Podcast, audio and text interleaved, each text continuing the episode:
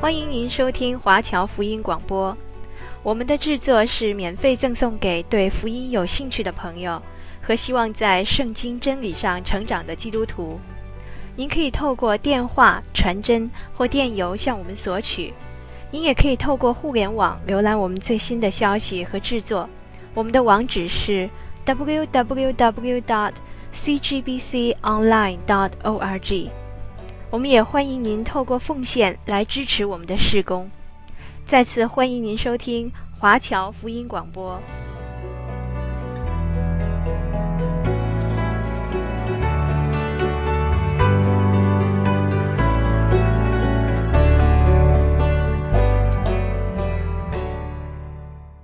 我们看到约书亚指定了十二个人，从约旦河当中取出十二块石头。另外，再拿十二块石头立在约旦河的中间作为纪念。我们又看到，当祭司抬着约柜过了约旦河之后，水流就恢复正常的。我们也看到，神使约书亚在以色列众人面前尊大。现在我们看《约书亚记》第四章一到三节，国民尽都过了约旦河。耶和华对约书亚说。你从民中要拣选十二个人，每支派一人，吩咐他们说：“你们从这里，从约旦河中祭司脚站定的地方取十二块石头带过去，放在你们今夜要住宿的地方。”那么我们看见以色列人就按照神的吩咐去行了。接下来我们看第八节，以色列人就照约书亚所吩咐的，按着以色列人支派的数目。从约旦河中取的十二块石头，都遵耶和华所吩咐约书亚的行了。他们把石头带过去，到他们所住宿的地方，就放在那里。那么我们看见这十二块石头是从约旦河当中取出来的，竖立在河的西岸。那么借着这些石头，就是要不断地提醒以色列人，是神为他们所成就的大事。是神施展他自己的大能。接着看第九节，约书亚另把十二块石头立在约旦河中，在抬约柜的祭司脚站立的地方，直到今日，那石头还在。这是指约书亚在记载这些事情的时候，石头还在那里。这一段经文对我们有很重要的属灵的教训啊，听众朋友，我们特别注意，很重要。在新约罗马书第六章一到四节这样说，这样怎么说呢？我们可以仍在罪中叫恩典显多吗？断乎不可。我们在罪上死了的人，岂可仍在罪中活着呢？岂不知我们这受洗归入基督耶稣的人，是受洗归入他的死吗？所以，我们借着洗礼归入死，和他一同埋葬。原是叫我们一举一动有新生的样式，像基督借着父的荣耀从死里复活一样。约书亚摆在我们面前一个重要的功课是什么呢？就是那位为你为我死在十字架上的耶稣基督啊！耶稣为我们钉死在十字架上。那么十二块石头放在水中是预表，预表什么呢？是预表主耶稣的死亡。这些放在约旦的河里的十二块石头，是预表耶稣基督钉十字架、耶稣基督的死。从约旦河当中又取出了十二块石头，立在河的西岸，就是预表什么呢？就是预表主耶稣基督的复活。所以，一个是预表耶稣的死，一个预表耶稣基督复活。我们知道，耶稣基督在两千多年前已经钉在十字架上死了。保罗在罗马书第六章很清楚地做了这样的教导，岂不知我们这受洗归入基督耶稣的人，是受洗归入他的死吗？这个表示说，我们已经认同，我们接受耶稣基督的死。耶稣基督是为我们的罪钉死在十字架上，耶稣的死就是代表我们也死了。主耶稣从死里复活的时候，我们也跟主耶稣与他一同复活。今天。我们是和复活的主耶稣基督联合在一起，唯有和基督复活的主联合，我们才能够享受主所赐给我们所有的属灵的福气。我们看到，当以色列人过了约旦河之后，他们就成了巴勒斯坦的居民，他们和这块地图就结合在一起了。即使到今天，犹太人还称自己是巴勒斯坦的犹太人，他们属于巴勒斯坦这块地的犹太人。当他们离开这块土地的时候，他们就称自己是一个漂泊流浪的犹太人。如果当他们离开了这个土地了，离开了，他们就成为一个漂泊流浪的犹太人。这个就让我们又想到一件很重要的事情，一个属灵的事情，就是当你归向耶稣基督的时候，接受了主耶稣做你个人的救主，那么耶稣基督的死就成为你也死了，与他同死。那么主耶稣复活了，我们也跟他一起复活。当你自己如果你偏离了这样的身份，即使一短短的时间你偏离了，那么想想他所代表的悲惨的状况是什么？是什么状况？没有跟耶稣同死同复活，那么状况当然是很悲惨的。我们也看到，在新约以弗所书第二章四到七节告诉我们：然而神既有丰富的怜悯，因他爱我们的大爱，当我们死在过犯中的时候，便叫我们与基督一同活过来。你们得救是本乎恩，他又叫我们与耶稣基督一同复活，一同坐在天上，要将他极丰富的恩典。就是他在耶稣基督里向我们所施的恩慈，显明给后来的世代看啊！这是以弗所书第二章四到七节一个重要的教训。说到神有丰富的怜悯，他的爱爱我们。当我们死在罪恶过犯当中的时候，我们就与耶稣基督一同复活了。那么我们得救是神的恩典，他又叫我们跟耶稣基督一同复活，一同坐在天上。神要把极大的丰富的恩典。就是在基督耶稣里面所施的恩慈，显明给后来的世代看。当主耶稣钉死在十字架上，是为谁呢？他就是为你的罪，为我的罪，死在十字架上，好叫我们得到新的生命。主耶稣从死里复活，他复活的生命就成为你我的生命，新的生命。所以你现在，我现在和那位又真又活的神。就是联合在一起，亲爱的听众朋友，这个就是圣经非常宝贵的真理。感谢神，我们都成为一个基督徒，信靠这个宝贵的真理。接着我们看十九到二十二节，《约书亚记》第四章十九到二十二节：正月初十日，百姓从约旦河里上来，就在吉甲，在耶利哥的东边安营。他们从约旦河中取来的那十二块石头。约书亚就立在吉甲，对以色列人说：“日后你们的子孙问他们的父亲说，这些石头是什么意思？你们就告诉他们说，以色列人曾走干地过这约旦的河。所以我们看到这段经文所教导的属灵的真理是什么呢？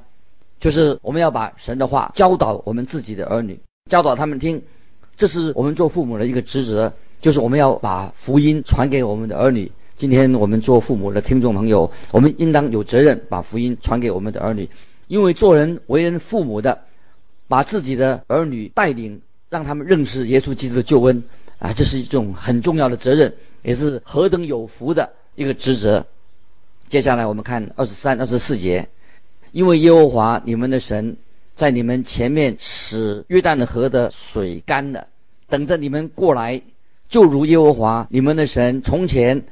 在我们前面使红海干了，等着我们过来一样，要使地上的万民都知道，耶和华的手大有能力，也要使你们永远敬畏耶和华你们的神啊！这段经文实在是太好了。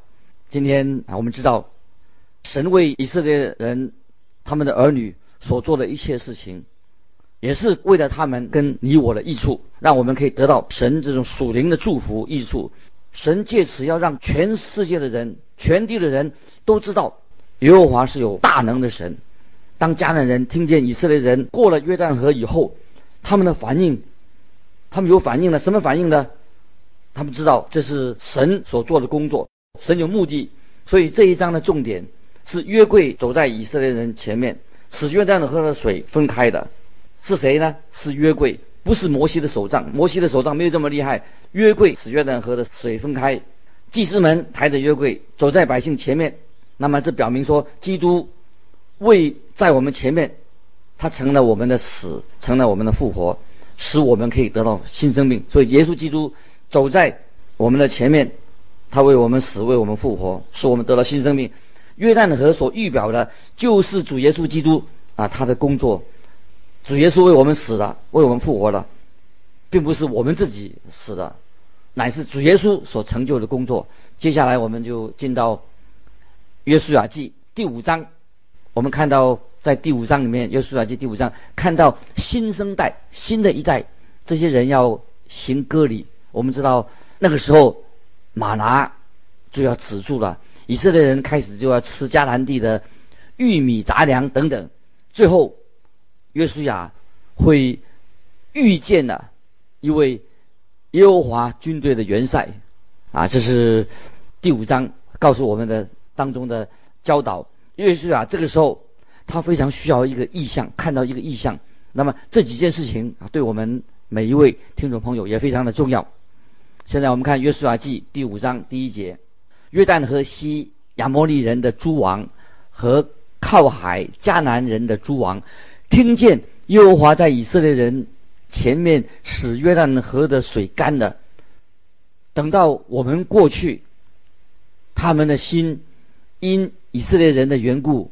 就消化了，不再有胆气，所以这些原来的迦南地的这些王、这些住民，他们很害怕，因为那个时候是约旦河泛滥的季节，亚摩利人和迦南人，他没有想到以色列的人会能够渡过这个约旦河，因为他们以为以色列人会等雨季过后。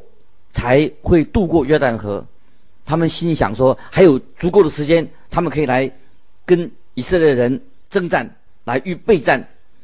所以，当他们发现神是在帮助以色列人过约旦河，就把这些迦南人、亚摩利人，他们就吓坏了。接着，我们来看约书亚记第五章二到五节。那时，耶和华吩咐约书亚说：“你制造火石刀。”第二次给以色列人行割礼，约书亚就制造了火石刀，在除皮山那里给以色列人行割礼。约书亚行割礼的缘故，是因为从埃及出来的众民，就是一切能打仗的男丁，出了埃及以后，都死在旷野的路上，因为出来的众民都受过割礼，唯有出埃及以后，在旷野路上。所生的众民都没有受过割礼，那么我们知道割礼啊是神和亚伯拉罕所立的一个约，那么这个新生一代啊新的一代他们忽略了，那么这个约是神要将迦南地赐给亚伯拉罕，我们看到他们在旷野流浪的的日子当中，他们忽略了他们要遵守割礼的仪式。接着我们看第六到。第九节，以色列人在旷野走了四十年，等到国民就是出埃及的兵丁都消灭了，因为他们没有听从耶和华的话。耶和华曾向他们起誓，必不容他们看见耶和华向他们列祖起誓，应许赐给我们的地，就是牛奶与蜜之地。他们的子孙就是耶和华所兴起来接续他们的。都没有受过割礼，因为在路上没有给他们行割礼，约书亚这才给他们行了。国民都受完了割礼，就住在营中自己的地方，等候痊愈了。耶和华对约书亚说：“我今日将埃及的羞辱从你们身上滚去了，因此这地方名叫吉甲，直到今日。”我们从这段经文里面，我们知道从属灵的眼光跟属灵的一个事实来看，以色列人他们并没有遵守割礼的这种的仪式，他们没有按照这样做，因为那是神与亚伯拉罕所立的约。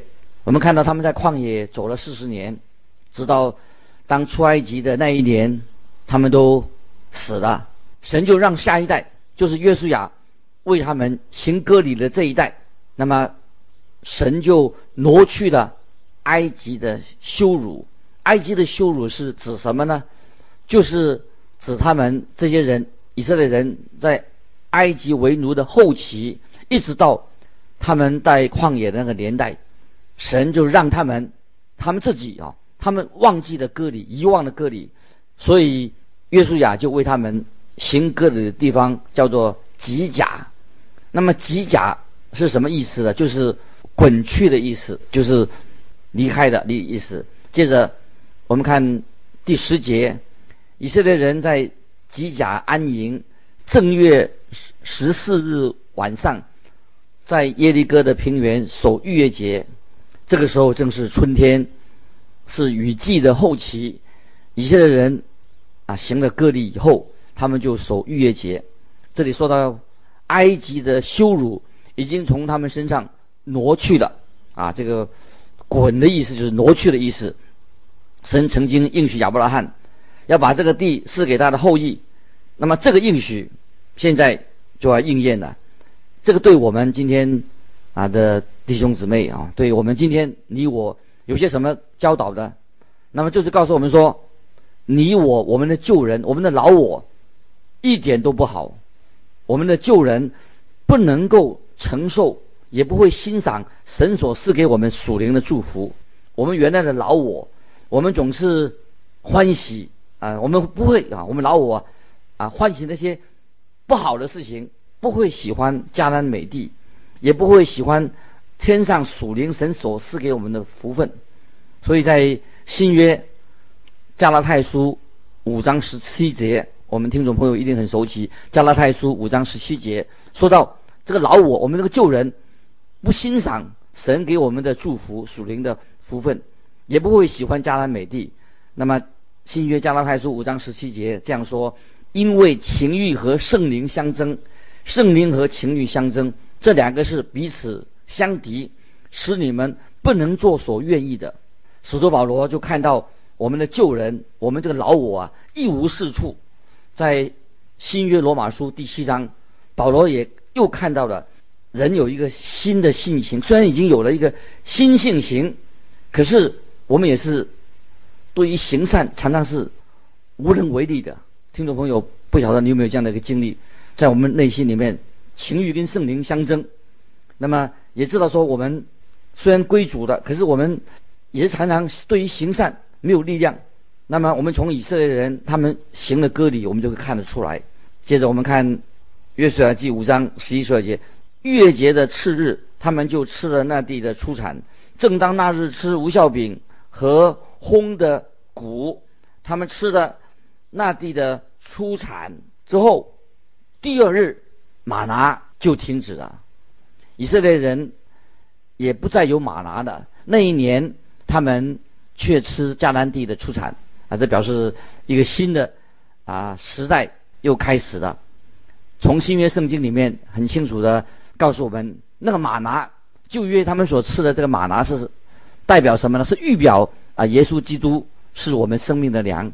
在约翰福音第六章四十九到五十一节，主耶稣他自己说：“你们的祖宗在旷野吃过马拿，还是死了。这是从天上。”降下来的粮，叫人吃了就不死。我是从天上降下来的生命的粮，人若吃这粮，就必永远活着。